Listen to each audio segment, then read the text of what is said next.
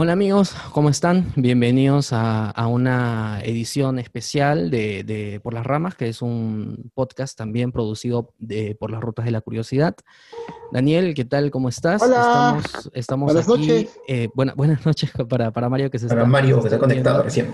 este, y así como Mario que se está uniendo a la conversación, de hecho que la intención es, eh, ha sido realizar esta, esta reunión Zoom que probablemente le vamos a seguir realizando, no sé con qué frecuencia, quizás diario, para comentar, debatir sobre la situación que nos está enfrentando como país en estos momentos. Evidentemente, por las rutas de la curiosidad, es un podcast de índole cultural que busca hacer divulgación cultural y divulgación histórica, pero evidentemente en las circunstancias especiales en las que nos encontramos, no podríamos nosotros eh, voltear la mirada y hacer como si no estuviese pasando nada, porque en realidad está pasando y está pasando mucho.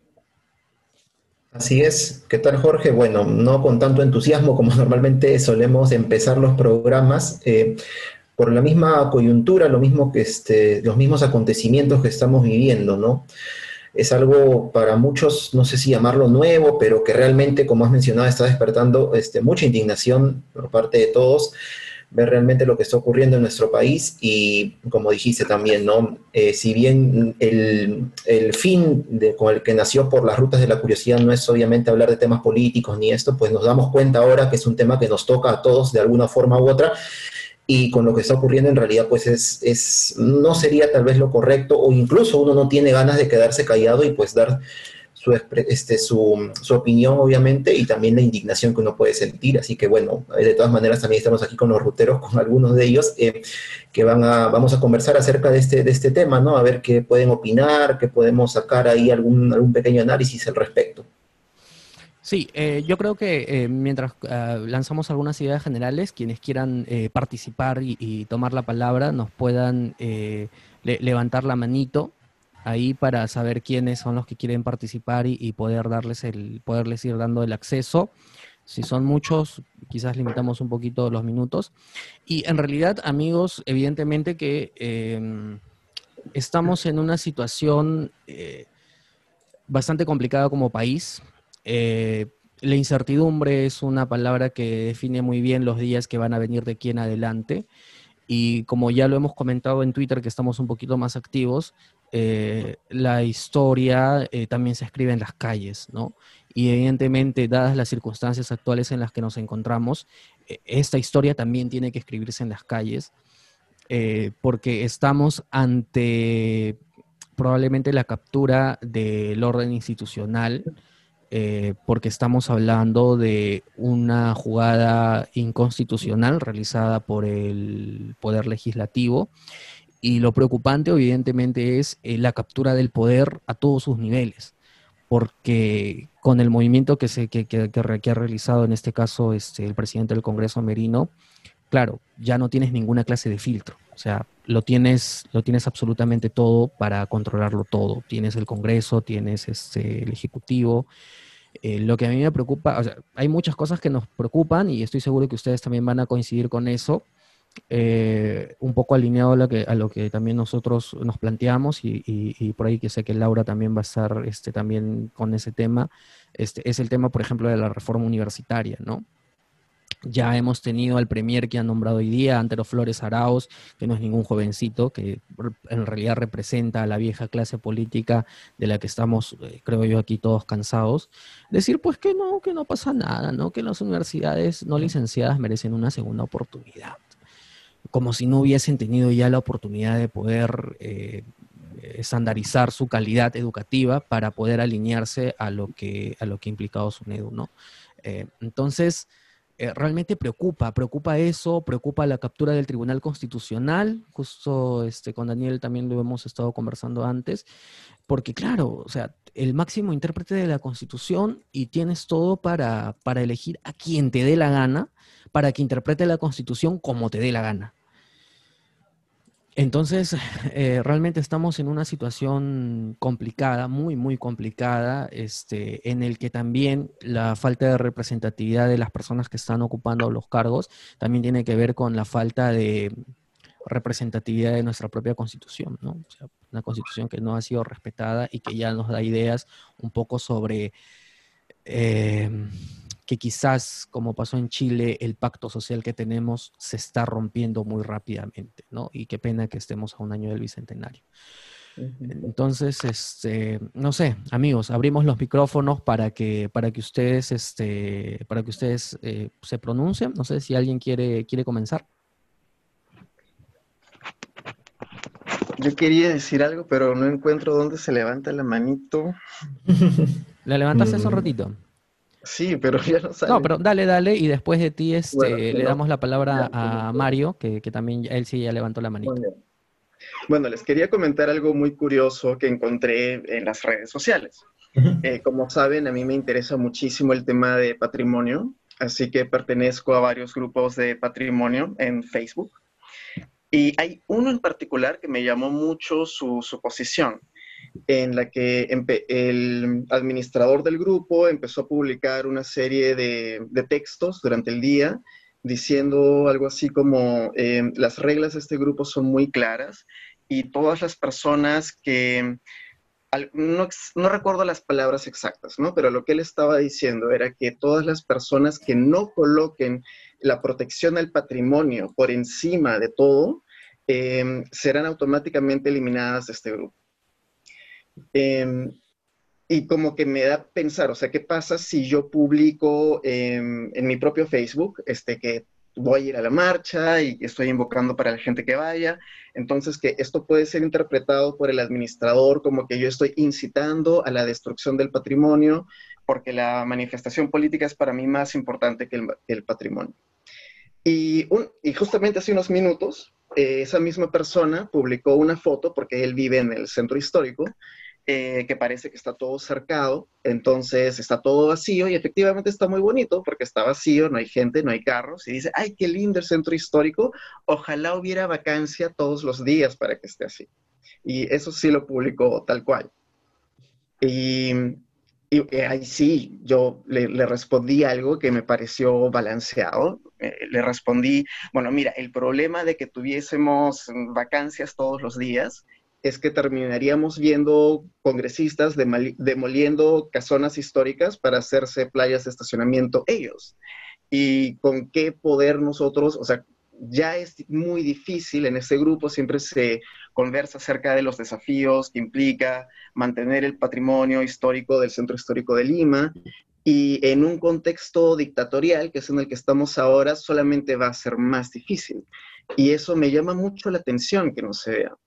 Entonces, eh, todavía no estoy muy seguro si es que voy a ir mañana, eh, pero si es que hoy sí me, gustaría preparar algún tipo de cartel eh, llamando a eso, ¿no? O sea, em, de alguna forma vincular la idea de protestar, pero al mismo tiempo respetando nuestro patrimonio, porque es una forma de respetar, no sé, la democracia, nuestra historia, nuestra sociedad, respetarnos a nosotros mismos. Creo que se trata de eso.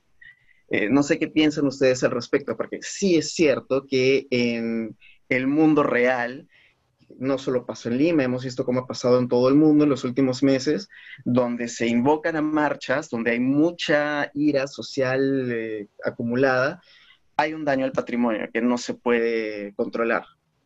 Em, no me, o sea, a ver, contrabalanceando lo que se pierde y lo que se gana, eh, si nosotros por proteger el patrimonio le damos entrada libre a la dictadura, vamos a terminar perdiendo las dos cosas, ¿no? Perdemos democracia y perdemos patrimonio. Em, pero no sé qué piensan ustedes. A mí me parece un tema em, un poco complicado y sobre todo en ese grupo en particular, que me parece que la gente se está empezando a cerrar mucho en que no, el patrimonio es por encima de todo. O sea, nadie debería manifestarse porque van a pintarrajear las paredes y las estatuas y eso no se puede controlar. Mm. Bueno, muy, muy brevemente, muy brevemente, eh, yo lo veo más por el lado este, de este fanatismo que ocurre, cierto, por el lado político, lo vemos por el lado religioso, lo hemos mencionado en el programa a veces hasta por el lado deportivo, y en este caso, pues parece que algunas de estas personas tienen mucho afán en este caso de que no, o sea, como tú dices, el patrimonio por encima de todo, o sea, que venga un, una turba, que, que, que, venga una dictadura, que venga lo que venga, pero el patrimonio no me lo toques, ¿no? Y, claro. Y bueno, ahora nos estamos dando cuenta en realidad que si bien, claro, cuando estamos en épocas tranquilas, uno puede pensar, no, este, mm, ¿cómo va, va, a haber, va a venir gente manifestando y a hacer algo a esta pared, a este inmueble, a este edificio? Pero viendo ahora lo que está pasando, sintiendo la indignación, viendo a la gente en las calles, quienes han salido al haber estado allí, pues te das cuenta que no, pues no, o sea que que está bien, no es algo tal vez del todo correcto, pero, pero es la indignación popular. ¿Qué se puede hacer ante eso? O sea, tal vez en un futuro, bueno, habrá forma de arreglarlo, de, encontrar a quién fue esa persona específica que pintó este muro histórico, no lo sé, bueno, quizá está bien, pero, pero en este momento pues realmente nos damos cuenta que, y bueno, ya, ya nos comentarán los demás si están tan de acuerdo o no con lo que habla Bernardo y con lo que estoy hablando yo, si están de acuerdo, ¿no? Este, que esto pues pasa a una especie de segundo plano, ¿no? Porque ahorita es todo el tema político y lo cosa terrible que está ocurriendo, lo que está acaparando las miradas y, las palabras. Sí, igual yo, yo voy a comentar algo, pero después, este, Mario, eh, habías alzado la manito. Bueno, seguimos algunos minutitos para que... Muchas gracias. Mm, para muchas personas que mi generación que vivieron lo que fue los momentos autoritarios de los 1990, es muy decepcionante todo esto porque la promesa de las protestas en el año 2000 de eventos como la Marcha de los Cuatro Suyos fue que el sistema iba a, cambiar, que no se permitiría más, más regímenes autoritarios, no se permitiría más abusos de poder. Y sin embargo, hemos visto como al Fujimorismo y a sus antiguos y a otros, otros viejos grupos políticos con historia cuestionables, se los ha dejado avanzar, se ha pactado con estos, se os ha presentado como baluartes de la democracia. Por ejemplo, ¿se acuerdan de Jorge del Castillo cómo en 2000 se presentaba como un adalid del Estado de Derecho y cómo después defendía a capa espada a Alan García, especialmente tras sucesos horribles como la masacre de Bagua? O mucho más todavía, a Luis Castañeda Locio, quien se presentó como un adalid de la democracia, ya que la prensa basura del Fujimorismo atacó brutalmente y después lo ves pactando con Kiko Fujimori. ¿Dónde está la consistencia? ¿Qué hemos aprendido? Lamentablemente, esto que estamos viendo es, es, el, es la culminación de, todo ese proceso de, desinstitucionalización, de, de fallar la promesa original de, de la democracia. A mí me duele bastante porque yo quería algo mejor. Mucha gente que conozco sí quería algo diferente, algo quería dejar de dejar las viejas, la tradición autoritaria de la que hablaba Flores Galindo, al menos en materia de, instituciones. No esperamos que todo fuese a terminar tan mal. Eso es todo por el momento. Sí, este, Mario, la verdad es que tienes, tienes mucha razón y creo yo que compartimos la indignación. Em, no sé, hay, hay, hay, mucho, mucho, mucho por, por, tocar ahí, porque este, en realidad hemos pasado por tanto y tenemos que seguir pasando por tanto también, ¿no? Y, cómo son estas ironías del destino que pasó lo de Fujimori, tuvimos una transición democrática con Valentín Paniagua y ahora tenemos una transición antidemocrática también con Acción Popular. Qué, qué ironías del destino. Pero bueno, eh, Diana, Diana este, también, también alzó la mano y, luego pasamos con, con, Jonathan y luego con Richard. ¿ya? Gracias muchachos. Buenas noches primero con todos. Quería comentar con respecto a lo que dijo Bernardo primero sobre el, el patrimonio, los edificios históricos y todo. Yo creo que para mí representa todos esos edificios históricos, todo el patrimonio cultural que tenemos en todo el Perú, no solamente Lima, es en base, ¿por qué los tenemos? Porque es historia, es historia que nos hace recordar desde dónde venimos del Perú antiguo hasta ahora. Entonces siento que sí es, es este, tiene sentido querer conservarlo, por supuesto, pero también qué historia queremos poner por encima de esa historia que ya es, es pasada, es, es, es, importante, pero es pasada. Y la historia de ahora, ¿y ahora qué? ¿Y ahora qué cosa? Lo que decía Mario, la, democracia, ¿no? yo también quería algo mejor, pero lamentablemente siento que cada, posición política ha transmutado su idea de la democracia. La democracia es lo que yo quiero y no importa si la mayoría piensa distinto o no importa si hay una minoría, no, no importa, la democracia es lo que yo creo y lo que yo tengo razón. Y es bien lamentable para aquellos que ahora, bueno, yo todavía soy muy joven, pero sí me he involucrado en política en los últimos cinco años, en leer, no en, en la vida política, pero sí en leer, en educarme más.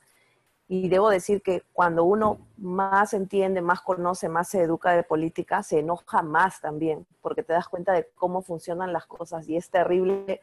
Y el día de ayer, antes de ayer, yo no vivo en Perú, yo vivo en el extranjero, pero créanme que me sentía indignada, con cólera, y veía a los congresistas hablar, la gente hablar, mucha, mucha gente habla también sin saber, pero el, lugar donde está su corazón, de donde vienen sus ideas por el Perú, por una cosa mejor, por una mejor democracia, está bien, por más que a veces las leyes no, no nos favorecen como debería. Por eso ahora están pidiendo hasta la reforma constitucional. Pero también hay que pensar quiénes son los que van a reformar la constitución, qué es lo que van a hacer ahora que viene la reforma. Entonces es, es toda una avalancha de, de cosas que indignan. Y, siento que la democracia ya no es lo que nosotros, las, personas de 30 o 40 años, pensábamos. Esta gente, estos viejos que están regresando, porque van a regresar viejos, todos esos ministros van a ser vieja escuela y no haber ni un tercio, estoy segura que no van a ser mujeres, porque es solamente lo antiguo, es lo que es lo seguro para ellos. lo antiguo va a ser lo seguro para ellos, no necesariamente para el Perú. Y me da mucho gusto ver tanta gente en la calle. No entiendo la coyuntura de la pandemia y todo ya, pero me da gusto ver que esos jóvenes que están en la calle son los que van a votar y van a escoger mejor gente. Y esos son los héroes del Perú. Así como antiguamente los héroes daban la vida, ellos están arriesgando su vida y su salud también por el Perú. Y esos son los héroes, no la gente que está ahorita metida en el Congreso, de repente también sí en Palacio y en el, en el Tribunal Constitucional, porque todo está hecho una porquería, ¿no? Es una cloaca. Por ahí algunos se salvarán, pero no los vamos a saber nosotros quienes son inocentes, porque siempre salen, siempre hay algo, y esto es triste, es tan triste. Gracias. Gracias a ti, Diana. Y sí, también muy corto. Eh, realmente, eh, también como lo habíamos conversado antes con Jorge, mm, parece que, y un poco en línea con lo que has dicho, nos olvidamos a veces un poco del concepto de democracia. O sea, está bien, la democracia se supone que es la voz del pueblo, pero a veces pensamos, o muchas personas piensan, lo que, lo que yo quiero es este, lo que también el pueblo quiere. Y bueno, no siempre tiene que ser así. Y en este caso específico, sí, con toda esta ola de protestas y descontento que estamos viendo, nos damos cuenta en realidad que la mayoría de las personas no está de acuerdo con lo que está pasando. Y no solo en eso, porque hay muchísima gente que la verdad es que es la mayoría de nuestro país que no está saliendo a marchar, que no está protestando, pero tú conversas con ellos y, te aseguro que mucha, mucha, una gran proporción de ellos son los que están diciendo, ¿cómo es que el Congreso se ha atrevido a hacer esto en una situación como la que vivimos? Así que no es necesariamente porque uno sale a marchar y tú no, y estoy en mi casa, qué sé yo, es que no estoy, este, no me da igual lo que está pasando. No es así. Mm, bueno, es, lo que quería agregar. Y bueno, Jorge, me parece que ahora seguía el turno de Jonathan, ¿no? Que quería comentarnos algo. ¿Qué tal, chicos? ¿Qué tal? Buenas noches. Eh, yo justo quería hablar de algo que, que me ha estado rondando por la cabeza ya desde hace ya dos días de que empezó la crisis. Eh, si bien es cierto, estamos hablando de la, de la, vieja guardia, de los viejos políticos que están asumiendo ahora, como es el caso de Antero Flores Araos, y quizás mucha gente de la derecha, que esa derecha, entre comillas, la DBA, que le dicen la derecha bruta y achorada, a la cual se hace mención siempre, eh, se habla mucho de la vieja guardia, pero existe una nueva guardia de la política, o sea, vamos a hablar de este caso, y el caso de los cuatro suyos que en, su momento pasó. Cuando pasó el tema de los cuatro suyos, mucho, mucha gente salió, muchos jóvenes salieron a protestar a las calles por la, dictadura de Fujimori, pero después de las protestas no hubo un más allá de esa, de esa gente. O sea, no sabemos si todos esos jóvenes que protestaron se inmiscuyeron en la política después. Y va a pasar el mismo caso ahora, no se, no, se sabe cómo, se va, cómo va a ser ahora. Que estos jóvenes que están saliendo a las calles, eh, que, están, que están defendiendo la democracia, eh, más allá de esto van a querer participar en la política. O sea, no sé si la política peruana en sí sea atractiva para los profesionales de hoy. No sé si sea eh, atractiva para que ellos se inmiscuyan en la política y poder generar los cambios que se quieren, pues no, que no se quede solamente en las marchas, en, el objetivo que es, por ejemplo, en este caso, que, salga, la, que salga Merino, vamos a poner ese caso, o que, o, y que se, no sé si se dé el caso que se pueda restituir a Vizcarra, cosa que lo dudo mucho, para que los, llegamos al 2021 con, una, con, con unas elecciones limpias. Eh, lo que sí se, yo estoy, estaba pensando es qué va a ser de, la nueva guardia, de la nueva guardia, por decir una manera, de los nuevos jóvenes que van a ingresar a la política. Si de verdad este, esta política nos da la garantía para que estos jóvenes, que no, como nosotros, que tenemos muchas ideas, que podemos hablar miles de cosas, pero que esas ideas se, se plasmen en, en, no sé, pues en alguna agrupación política que, que, se formen y que de verdad podamos llegar a más allá del bicentenario a una, a una democracia entre comillas, eh, es, a una, una estabilidad eh, política, pues, ¿no? Y aparte de, de, todo esto, dejar al lado el caudillismo, que mucho, muchas veces han hablado ustedes de que siempre el Perú ha sido un Perú, eh, sigue siendo un Perú caudillista, que buscamos al caudillo que nos solucione los problemas. Y, puede ser que en este 2021 eh, Dios no quiera, eligamos a un caudillo que nos salve de esta situación y esperamos de que no, que, no que, dejemos, que lleguemos a los 200 años y que dejemos de lado el caudillismo para poder de verdad ser organizados y poder llegar a una estabilidad política que, por ejemplo, Chile la, está, la estaba luchando, la estaba peleando.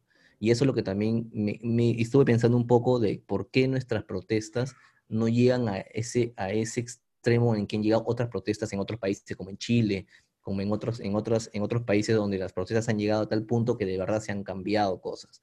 Ahora, esperemos que esta protesta de ahora sí llegue a un, a un fin y que, para, que sea de beneficio para todos, pero que de verdad, de verdad sea, seamos los peruanos un, que pongamos de verdad el punche para que de verdad estos cambios se den.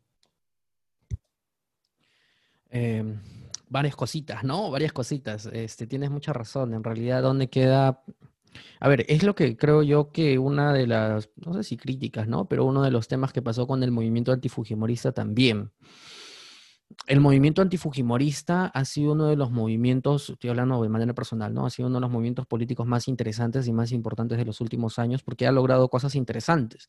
Entre ellas, obviamente, es que el fujimorismo no regrese al poder, o al menos no al poder ejecutivo, porque ya sabemos que el poder legislativo ha estado ahí pero el problema es que no se tradujo en una organización política verdadera. ¿Y qué es una organización política? ¿no? ¿Existe alguna organización política que hoy día podamos llamar así en el Perú? Eh, o sea, que, en realidad tenemos a 24 este, partidos políticos que van a participar en las elecciones y el 70-80% son vientres de alquiler. Y entonces, eh, de qué política estamos hablando, ¿no? Entonces, sí, sí, Jonathan, creo que tienes mucha razón. El tema es cómo trasladar eso, ¿no? Cómo trasladar esa indignación y organizarla para crear partidos políticos. Ah, es un poco difícil, pero ojalá que pueda ser posible. Únanse al chat que está ahí en el link del chat, este, porque ahí voy a volver a, colocar el link del Zoom. Este, le, le, cedo la palabra a Richard. Richard, nos quedan solamente menos de cinco minutos, así que algo, algo cortito eh, cerramos la conversación y la volvemos a iniciar en el siguiente. Gracias, Jorge. Gracias a todos por estar acá. Sí, bueno, algo corto de lo que se ha dicho, se ha dicho ya bastante sobre las motivaciones de la marcha. Creo que lo más importante es asegurar eh, que el derecho a la protesta es un derecho legítimo. ¿No es así? El derecho a la protesta, si bien es cierto, no lo encontramos en la constitución política en ningún lado, no hay, como siempre le digo, no hay control F, derecho a la protesta, pero está en el artículo 3 que permite albergar otros derechos fundamentales Así que está allí reconocido. El mismo Tribunal Constitucional este año en una sentencia de hace un par de meses lo ha reconocido y ha reconocido el derecho a la protesta como la capacidad de expresar nuestra opinión, incluso cuando hay situaciones como esta, cuando el orden democrático puede haberse resquebrajado. Entonces, es un derecho fundamental y es importante decirlo. y es importante decirlo porque mañana va a haber esta marcha nacional convocada a las 5 de la tarde en todo el país casi todas las regiones han estado este, confirmando lugares de concentración, justo en una reunión de organización de ello. Y desde Ciudadanía al menos se ofrecen las garantías este, máximas, ¿no? Es una marcha pacífica, es una marcha justamente que tiene como objetivo buscar un gobierno legítimo que más allá del origen de, del gobierno, de este gobierno de facto del señor Merino, que legalmente podría discutirse, es bastante discutible, ¿cierto? Legalmente, pero con lo que ha pasado en los últimos dos días se ha vuelto totalmente ilegítimo, se ha vuelto totalmente autoritario y totalmente represor. Las violaciones que hemos tenido ayer por parte de la fuerza del orden, la policía, son graves, detenidos, abogados detenidos, menores de edad detenidos, más de 24 horas, aunque ahora por una disposición legal que cambió hace muy poco podrían estar hasta 48 horas presos un Congreso que tiene total eh, autoritarismo para actuar hoy día en la Comisión de Justicia. los congresistas de Belaunde y Silva Santesteban pidieron justamente que la Comisión de Justicia cite al subgeneral de la Policía Nacional del Perú, que ahorita está al mando, y no se aceptó esto. Se archivó este pedido, ¿no? Y es increíble cómo en esa reunión llegaron a extremos la señora Marta Chávez de decir que la niña de 14 años estaba bien presa porque había salido a hacer desorden con su cacerola y su cuchara. Entonces, a eso nos estamos enfrentando. Mañana todas las garantías, cualquier apoyo que se necesite, nosotros coordinamos una red desde la Coordinadora de Derechos Humanos. Ahí pueden tener mis datos, los puedo dejar al siguiente chat si no, porque además, bueno, yo en mi calidad de abogado y otros colegas podemos estar atentos a lo que pase mañana, que podrían haber arrestos y disturbios y poder ofrecer esos servicios, ¿no? Y podemos seguir con la discusión que seguro va a ser bien interesante. Eso es, gracias. Eh, eh, Richard, gracias, gracias a ti en realidad por el aporte. Este, lo, que nos comentas es interesante. Eh, en todo caso, también tú creo, que ya estás ahora en el chat de Por las Rutas. Déjanos los datos para nosotros mañana también compartirlo en las redes, en Facebook, en Twitter de, nosotros y así poder, este, poder hacer algo, ¿no? Bueno, ahora vamos a darle el pase a Samantha, que creo que también quería comentarnos algo. Samantha, ¿estás ahí, me parece? Muchas gracias. Eh, bueno, justo eh, como conversábamos acerca de em, la controversia que genera protestar, quería comentarles el caso de Arequipa. Yo soy de Arequipa y he salido a protestar. Em, nuestro caso quizás ha sido un poco diferente al de Lima o Cusco, quizás también por lo pequeño que es la, ciudad, pero no ha habido eh, manifestaciones de violencia. Em, desde el día martes, apenas nos, convocaron en la Plaza España, eh, es la plaza que queda frente a nuestro Poder Judicial, y llegó la gente y antes de salir a marchar hubo una coordinación con la policía. Entonces todos sabíamos más, o menos cuál iba a ser la ruta, cuál iba a ser el comportamiento, qué instrumentos íbamos a utilizar. Entonces a lo largo de toda la marcha la policía nos eh, escoltó, eh, siempre han estado a nuestros lados no ha habido eh, mm, muestras de violencia de parte de los que no eran parte de la marcha ni los que eran parte de la marcha. Mientras avanzábamos, habían eh, personas que desde sus casas o se unían a los cantos o también hacían eh, ruido desde sus casas, tratando de, apoyar o, aplaudían. Entonces creo que eso es importante en el caso de que sea posible en ciudades un poco más pequeñas que Lima, la organización previa después, otro tema que se observó fue la, eh, utilización de la protección sanitaria, justamente porque no estamos protestando en, situaciones normales. Eh, si es que alguna persona se bajaba la mascarilla para, gritar quizás más fuerte, ya todos estaban como que no, o sea, no, no, no demostremos ningún comportamiento que pueda deslegitimar nuestra causa. Entonces, eh, es importante también, no solo por, la, causa, sino porque eh, hay mucha preocupación en cuanto a si las, manifestaciones van a eh, generar una segunda ola de contagios, lo cual creo que no está probado. más bien, al contrario, como se trata de lugares abiertos, en los que es posible guardar la distancia de mejor forma, y si uno observa las medidas que deben, como el uso, el, uso correcto de la mascarilla, el protector facial, la distancia y el, gel, eh, entonces no hay eh, quizás por qué preocuparse en exceso respecto de, las protestas. Y bueno, lo que, otra cosa que se vio es que eh, también iban en grupos familiares o quizás de amigos, no todos juntos y revueltos, sino trataban de quedarse con las personas con las que habían ido para, eh, bueno, en primer, lugar, estar seguros en el caso de que hubiera alguna detención, tienes alguien que te respalde. Y también, eh, bueno, en el caso, para mantenerte cerca de las personas con las que compartes el domicilio y evitar pues, más riesgo de contagios. No, no digo que eh, sea posible en todos los casos, pero creo que es un, una, un buen ejemplo para, para los lugares en los que se pueda haber esta, en los que se pueda coordinar em, y así puedes tener una, manifestación que no genere tanta controversia. Eh, eh, sí, bueno, Samantha, gracias por, tu aporte. Eh, definitivamente, justo yo también más temprano estaba conversando con, con una amiga en Arequipa y me decía, no he visto a tanta policía en otras circunstancias. Este, ella también trabaja cerca a la, Plaza España este, y me decía la cantidad de policías que hay es realmente importantísima.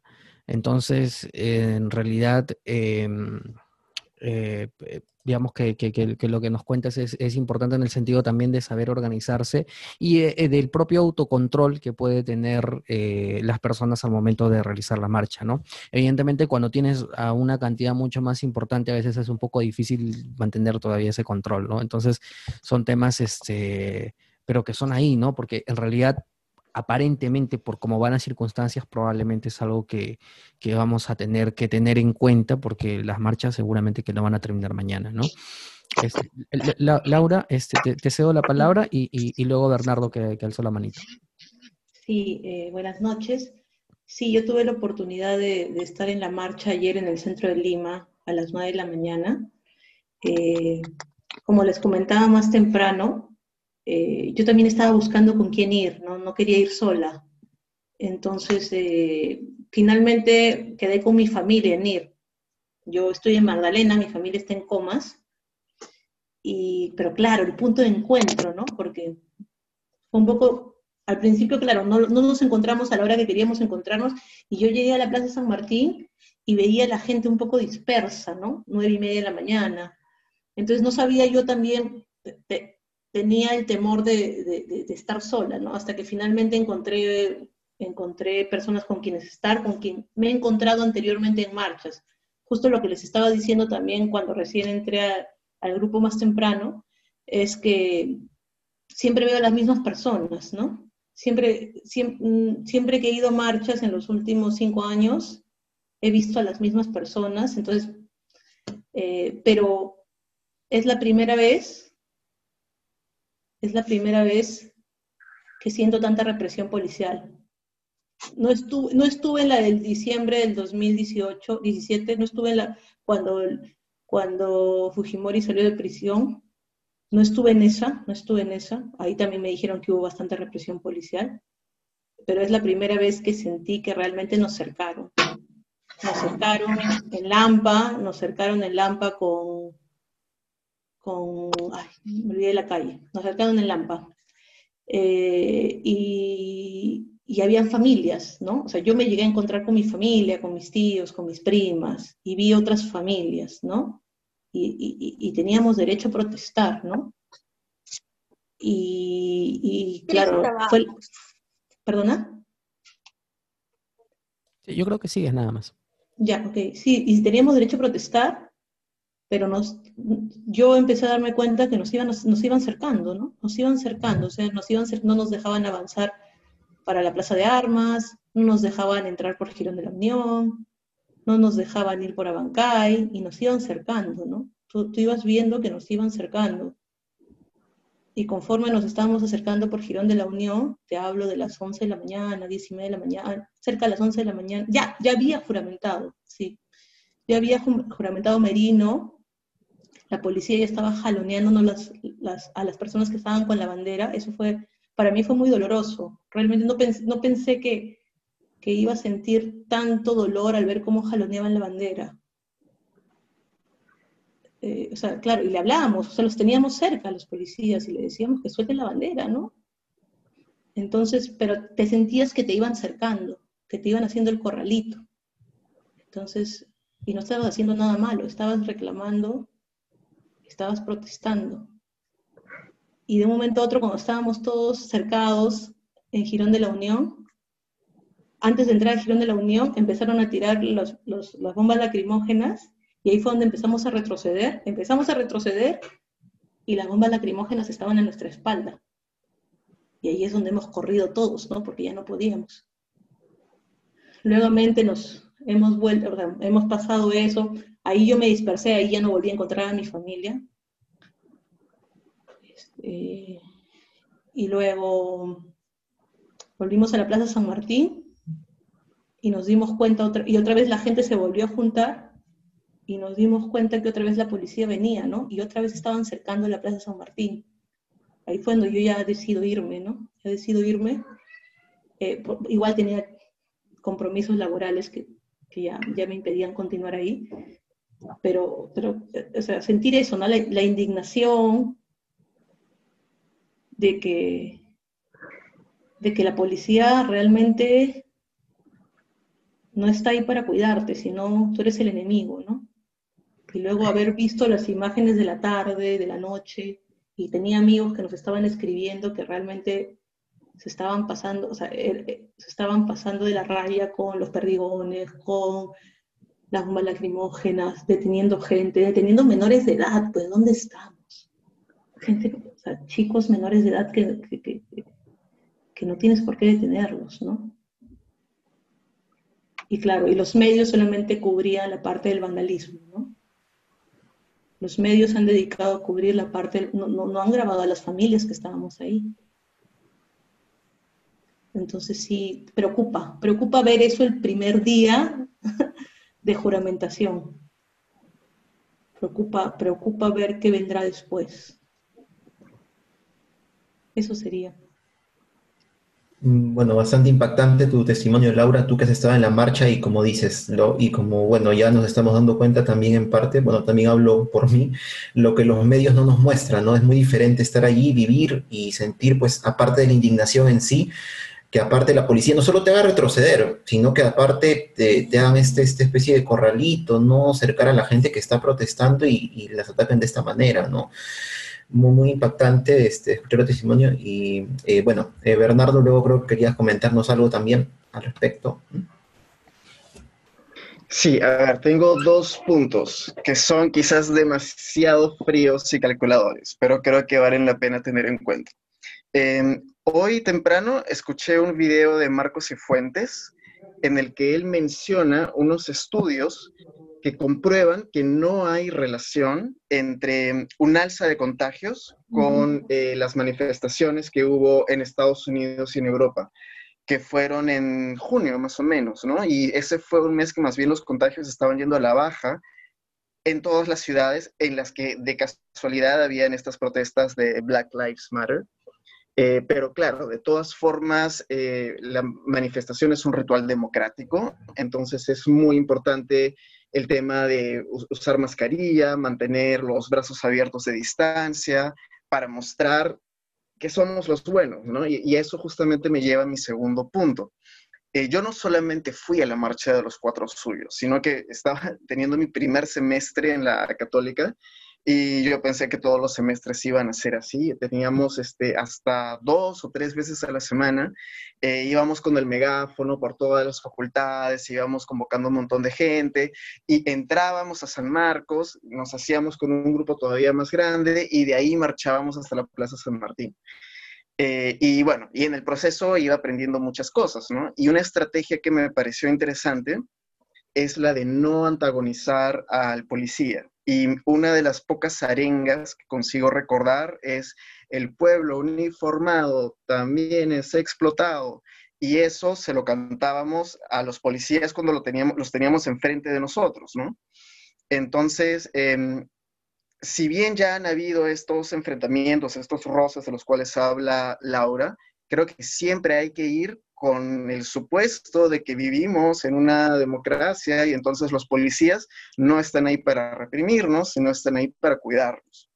Entonces, bueno, lo ideal, eh, no sé de, dónde ha surgido la raíz de convocar a esta marcha, creo que siempre surge así como de forma muy espontánea, pero si hubiese una cabeza fácil de identificar, sería importante que haya una organización que coordine con la policía eh, a ver, se supone que ustedes están acá para protegernos, ¿no es cierto? Y dudo mucho que el policía les vaya a decir, no, al contrario, estamos acá para reprimirnos. Y aún así, si ese fuese el caso, ahora tenemos un montón de herramientas que no teníamos el año 2000. Entonces hay que saber aprovecharlas y realmente hay que saber guardar esas conversaciones, hay que saber registrar eh, ese tipo de cosas. Eh, y un, a ver, esto tiene para rato, ¿no? Sabemos que esto no va a acabar mañana. Eh, y hace tiempo vi un video, un documental de la Deutsche Welle de cómo se organizaron estos jóvenes de, ¿cómo se llamaba el movimiento? Eh, algo de la revolución de las sombrillas o algo así, de Umbrella Revolution en Hong Kong. ¿Se acuerdan? Hace como un año hubo unas protestas masivas en Hong Kong porque China quería imponer una ley, sobre todo los jóvenes eran los que se demostraban, y habían unas imágenes impresionantes de una multitud de gente, así como de miles de personas, y se necesitaba que pase una ambulancia, y era alucinante cómo se abría la gente para que pueda pasar la ambulancia. Y yo decía, wow, si así funciona la democracia en Hong Kong, entiendo por qué, protest por qué están dispuestos a arriesgar su vida para que no llegue la dictadura china y también entiendo cómo consiguen todas estas estrategias para que sus marchas sean tan efectivas. Y fueron tan efectivas que creo que se ganaron la, aprobación de, de la opinión popular del mundo. Y va más allá, incluso crearon un lenguaje de señas crearon un lenguaje de señas para comunicarse a kilómetros de distancia y ellos tenían unos gestos así para comunicarse en chino, pero funcionó muy bien. Y bueno, ahora tenemos esas herramientas, ahora incluso se puede copiar esas estrategias que ya han funcionado en, Hong Kong y, e incluso ha surgido algo que se llama eh, la alianza del té con leche, así es el nombre le, le, han puesto, porque están surgiendo varias protestas al mismo tiempo en Hong Kong, en Tailandia y en Taiwán, si no me equivoco. Y este, no sé, surgió el nombre de The Milk Tea Alliance. Y bueno, por ahí creo que hay varias cosas que se pueden ir aprendiendo para el futuro. Eso quería compartir. Em, sí, eh, justo cuando estabas hablando, estaba buscando algunas, algunas imágenes y información un poquito eh, complicado leer tan rápido sobre la revolución de las paraguas en Hong Kong y, tienes razón, realmente la, la, cantidad multitudinaria de personas. Y es que en realidad em, esto tiene para rato y es un poco también el aprendizaje en el camino, ¿no? Es cierto que otras marchas nos han dejado aprendizajes, la marcha de los cuatro suyos creo que le hemos mencionado muchas veces aquí porque realmente ha marcado un hito en la historia democrática del país pero es cierto, ahora tenemos otro tipo de, instrumentos, otro tipo de herramientas y el bendito celular que lo tenemos todos es una herramienta importante. Incluso tú hablabas de Marcos y Fuentes, creo que hoy día él inauguró un canal de Telegram este, un poco para, hacer un fast-checking de, los videos este, relacionados a abusos policiales y saber cuáles son los reales. Y de esa manera se ayuda, ¿no? Se ayuda. Entonces, eh, eh, ir este, confiando en que existen herramientas y también existen personas que están dispuestas a, poder ayudarnos y a poder que esto se pueda desarrollar de buena manera. Ahí tenemos, por ejemplo, este, el caso de, Richard que, que, nos está brindando su apoyo, así como él hay muchos abogados litigantes que también lo están haciendo. Desafortunadamente yo no estoy litigando. Este, entonces es eso, ¿no? Un poco tratar de, dentro de las circunstancias y a veces dentro de, porque a veces es un poco caótico el tema de las marchas, poder buscar cómo, cómo organizarnos. Adriana, ahora sí te toca el turno porque estás alzando la manito. Eh, hola chicos, eh, solo quería decirles dos cosas que me parece que son muy importantes sobre lo que ha sucedido el día lunes, que es la legalidad y la legitimidad. La legalidad, como sabemos ya el Tribunal Constitucional lo va a ver el 18, y ahí tendremos una respuesta a este, una respuesta a este tema. Incluso la OEA ha pedido de que el Tribunal Constitucional sea quien dé eh, la última palabra, pero también nos damos cuenta que lo que ha sucedido es un acto ilegítimo porque todas las protestas, todos los mensajes en Twitter, en Facebook, no, eh, podemos ver de que las personas no estamos de acuerdo con lo que ha sucedido. Entonces aquí también viene algo que me parece muy importante, que es que los jóvenes nos involucremos en política, ¿no? Y que ya dejemos de estar diciendo, ah, me parece aburrida, ah, este, siempre es lo mismo, pero si nosotros no nos involucramos en esto, si no vemos lo que está pasando en nuestro país, en realidad la situación va a seguir siendo la misma y creo que ya muchos estamos cansados. Eh, eh, justo estos días he hablado más con amigos, y es como que te da, o sea, si bien es cierto uno está molesto, está indignado, está decepcionado, creo que también te da las fuerzas para estudiar más, para leer más, para investigar más, em, por tratar de hacer las cosas bien por, por, por tu país, ¿no? Y Sí, hay muchas personas que obviamente no van a poder ir a marchar porque tienen personas de riesgo en sus casas, pero es importante que todos socialicemos lo que está pasando, que hablemos con nuestros amigos, que hablemos con nuestros familiares de lo que está sucediendo. Muchas personas quizás estén a favor o estén en contra de lo que ha sucedido, pero es importante que esto se haga mucho más masivo, ¿no? Y que ya dejemos de ser tibios y, y empecemos a hablar sobre lo que está pasando en el país. Gracias, Adriana. Y sí, en realidad este, muy de acuerdo contigo como, como en lo que mencionas, ¿no? Este, cómo involucrarnos de repente en la política, aquellas personas que de repente no nos ha llamado la atención por mucho tiempo, pensamos que no es algo que sea a nuestro alcance. Bueno, empecemos por eso, ¿no? Por hablar, por difundir todas estas cosas que estamos conversando, luego cuando hayan elecciones, por al menos intentar Mm, elegir alguien que se ajuste a lo que nosotros, a las convicciones que tenemos, a los pensamientos que tenemos, al menos tomémonos ese tiempo, ¿no? Este, cuando, cuando tengamos que elecciones este, presidenciales, al Congreso, municipales, ¿no? Este, puede tomarnos un poco de tiempo, puede parecernos un poco denso, pero, pero es, es por el futuro de nuestro país, de nuestra sociedad, de nuestros hijos, para quienes lo tengan, para quienes lo vamos a tener. Es parte de eso, ¿no? Este, si no, no empezamos nosotros, ¿cómo, cómo hacerlo, ¿no? aunque sea complicado, porque solo, solo para cerrar la idea, este, este, como ya mencionó Mario anteriormente, es difícil, lo sé, por todo este tema del oportunismo político. Nos damos cuenta también que los políticos, no la política, pero sí los políticos que tenemos cada vez nos decepcionan más, pero, pero bueno, también está un poco ahí ese granito de arena. Claro que el de uno de nosotros no va a cambiar todo, pero sí el juntar todos, este, y de repente acá la siguiente generación, que se yo, de acá unos años, pues esto pueda tener una, un mejor matiz, ¿no? Sí, solamente quería este, apuntar antes de que Diana entre eh, el tema de la que tú hablabas de la legalidad y de la legitimidad, que es cierto que el 18 de, noviembre se ha programado la audiencia del TC. Eh, pero a ver, el tema con el TC eh, y, estoy seguro que, Richard también no, nos podemos ahí intercambiar algunas ideas, eh, no es retroactivo, ¿no? Entonces estamos hablando de que además es, un, es una audiencia con un pronunciamiento posterior ya un poquito lejos de, las, de las circunstancias, eh, mucho más concretas o mucho más candentes, ¿no? Entonces apena un poco, es cierto que la OEA con el comunicado de hoy día como que le ha pasado un poco la pelota al, al, Tribunal Constitucional, pero el Tribunal Constitucional como que se ha hecho un lado y programarlo hasta el 18 de noviembre particularmente creo que es un intento de a ver qué es lo que pasa hasta el 18. Y en realidad lo que va a hacer el Tribunal Constitucional probablemente es desarrollar el artículo de la Constitución y establecer algunos parámetros y hacer básicamente las sentencias que tiene acostumbradas a hacer, algunas que, que tienen realmente mucha riqueza constitucional, dogmática, doctrinaria.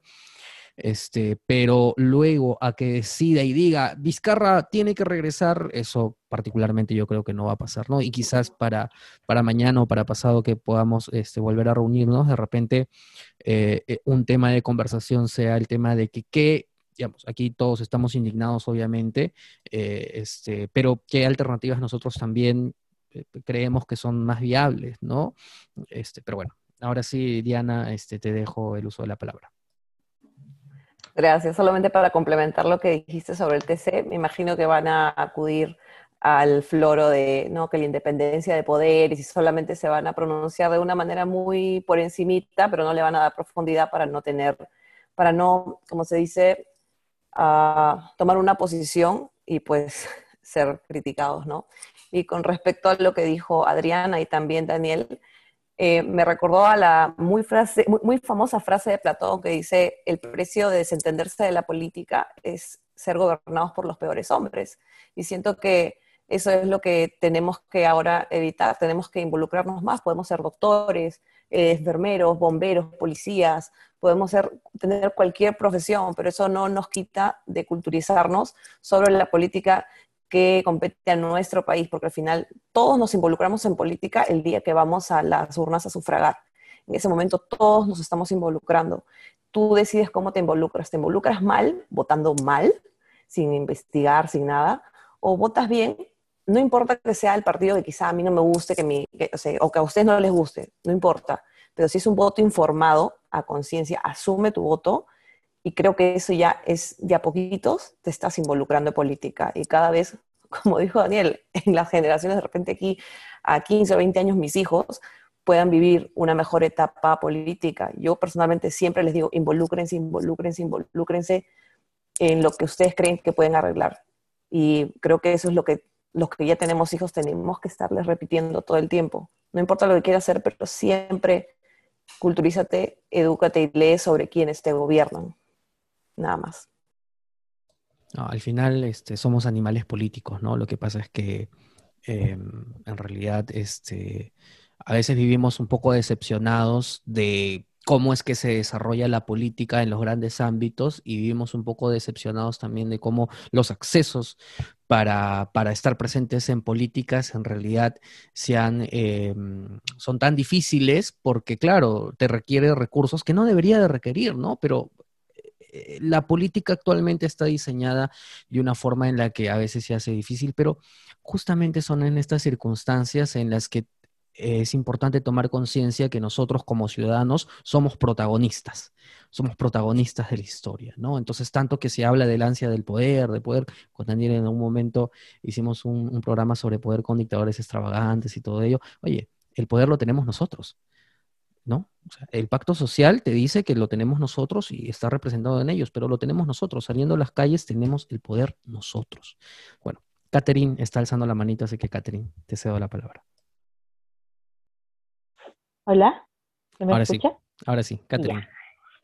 Sí, les, decía que estaba escuchándolos y estaba recordando una conversación que tuve con un amigo que también eh, desde su desde su esquina, desde su corner, como quien dice, eh, participa en política, eh, investiga, lee mucho.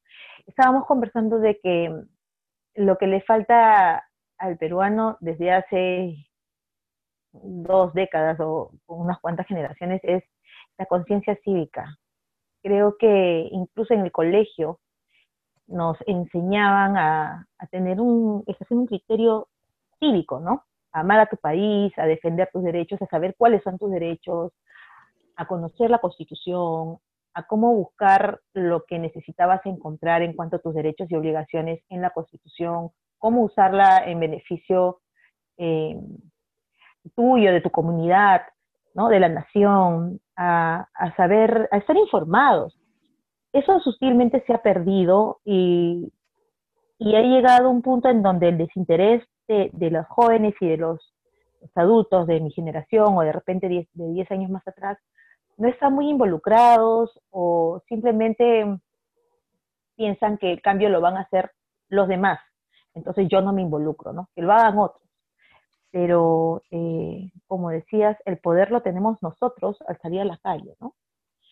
Eh, es complicado por el tema de la pandemia porque hay mucha gente que quisiera estar afuera eh, marchando y manifestándose, pero que tienen familias con riesgo a contagio, ¿no? Entonces, o, familias con personas este, que son vulnerables.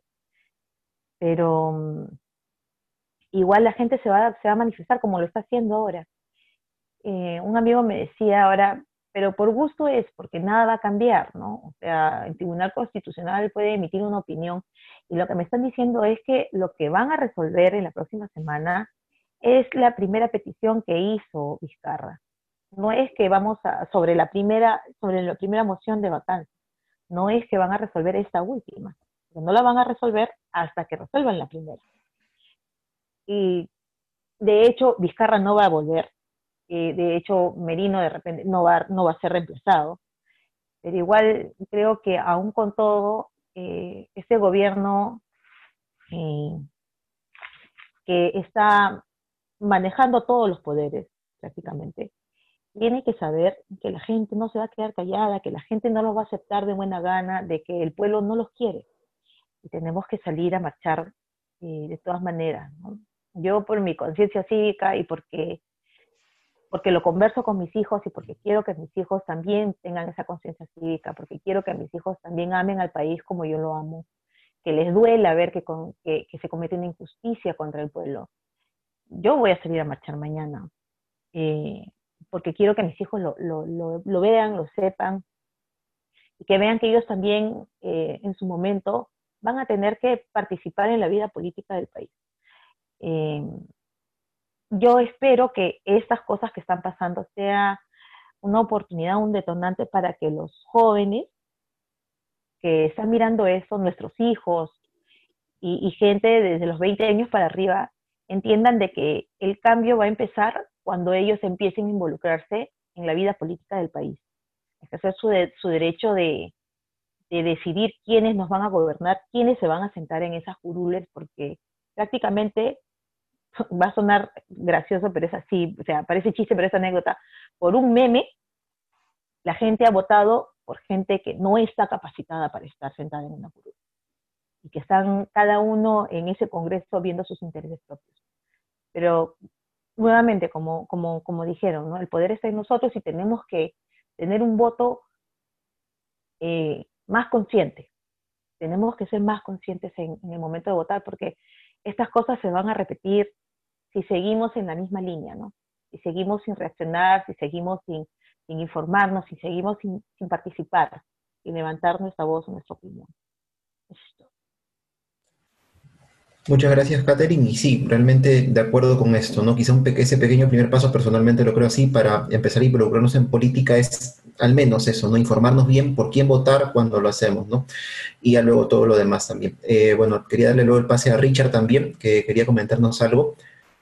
Sí, para complementar nomás lo que dijo Catherine cortito, sí es importante, lo del TC es algo que se está dejando de lado, pero el TC tiene la demanda competencial y el 18 hay riesgo, dos riesgos hay. Uno, que el archive con esto de la sustracción de la materia, que es como cuando ya no tiene razón de ser el caso, porque ya Vizcarra se fue, pero el principal riesgo y el tema de Ugarteche hace una semana nos lo dijo es que en el TC hay tres magistrados conservadores abiertamente y uno que se incline generalmente a ellos, y son siete, y cuatro ya te inclinan la balanza. Entonces es muy complicado el tema legal y eso siempre es importante tenerlo en cuenta. La OEA, incluso presidentes como Iván Duque de Colombia, este, han dicho que van a esperar a lo que el TC diga. Entonces sí creo que más allá de Merino, más allá de Acción Popular y otros partidos, es importante ir al TC y reclamar bien claro este derecho allí, ¿no? Eso es. Muy bien, eh, amigos, eh, yo creo que, que sí, sirve de todas maneras abrir el espacio para que todos podamos comentarte ciertas ideas. Y no quisiera que esto solamente quede aquí, ¿no? Es decir, eh, evidentemente, eh, este es un primer vistazo, este es un primer brochazo de algunas ideas que, creo yo todos tenemos ahí un poco guardadas, algunas dudas también, algunas interrogantes. Está el propio Bernardo cuando abrió el debate respecto al tema de, los daños en, el patrimonio y a cómo y, con Daniel antes de hacer el Zoom también lo conversábamos un poco de que cómo poner la balanza, que es lo más importante, pero al final pienso yo que, lo que lo que se hace, lo que, lo que se hace al salir a las calles también es historia, ¿no? Evidentemente nadie quiere que se destruya el patrimonio cultural, pero en un, en una, en un juego de proporción, en realidad creo yo que por sobre cuidar eh, monumentos, edificios o calles simplemente, pues no nos vamos a, negar la oportunidad de salir y dar nuestra voz y, decir, aquí estamos, somos ciudadanos peruanos, aquí estamos y estamos por el Perú. No podríamos, ¿no? Porque ahí sí eh, estaríamos en una verdadera deuda con nuestro país esa sí es una verdadera deuda con nuestro país, ¿no? Entonces, esperemos que, la marcha se desarrolle bien, que, no existan este, malos desenlaces, pero igual estamos, estamos ahí para apoyarnos. Quienes van a ir a la marcha, em, este, pues, eh, eh, no sé, ahí, vamos a estarlo conversando, vamos a ver, este, también ahí en el chat, hay que, yo sé que a veces en el chat, al menos antes de la pandemia, el chat de por las rutas como que no ha estado muy activo, pero creo que es la oportunidad para activarlo un poco para comentar, sobre todo quienes van a estar en la marcha, eh, particularmente voy a hacer lo posible, depende también de temas de trabajo, estoy un poquito lejos, este, pero si se da la oportunidad, pues voy a estar, voy a estar ahí este, y poder organizarnos y también ver la viabilidad de volver a realizar este Zoom y ver con qué recurrencia lo podemos hacer, ¿no? O sea, estamos eh, a puertas de un nuevo proceso histórico, estamos viviendo un proceso histórico y así como nos, nos gusta a nosotros hablar de historia, esto también es historia y también vamos a hablar de esto. Nos quedan tres últimos minutos, así que si alguien quiere decir algo, este, están los micrófonos. Levanto mi manito solamente para agradecerles chicos y bueno, em, ver todas las marchas y ver que en, todo, en todos los departamentos, casi todos los departamentos del Perú, la gente se ha levantado eh, da orgullo, da orgullo y yo no estoy en el Perú, pero créanme que da ganas de comprarse un pasaje e ir a marchar con todos ustedes. Gracias. ¿Puedo hablar? Sí, dale, Claro que sí, claro que sí. Este, ¿qué tal? Buenas noches con todos. Este, justamente primera vez que estoy acá y la verdad que, bueno, lamentablemente por temas de tiempo recién entré hace un rato, pero me ha gustado lo que he podido escuchar, me ha interesado mucho y sí estaría convencido de que, de que si hay otra reunión como esta, se estaría presente. Eh, bueno, mi nombre en todo es Mauricio Miolig y quiero justamente también mañana ir a marchar, porque, bueno, la verdad que nunca he marchado todavía, nunca lo he hecho. Quiero tener esa experiencia porque siento que es el momento, es, amo también la historia del Perú, me encanta, me interesa mucho mi país, pero básicamente siempre ha sido de una manera como que académica, interés, curiosidad y todo, pues, ¿no? Pero creo yo que es momento de tomar acción, pues, ¿no? Porque tal cual, como lo que puse en chat, si no hacemos nada somos cómplices de la situación y odio esa situación. Y creo que como ciudadanos tenemos el derecho y el deber de poder hacer algo contra la situación. Y bueno, muchas gracias a todos. Gracias a ti, más bien, Mauricio. Eh, Samantha.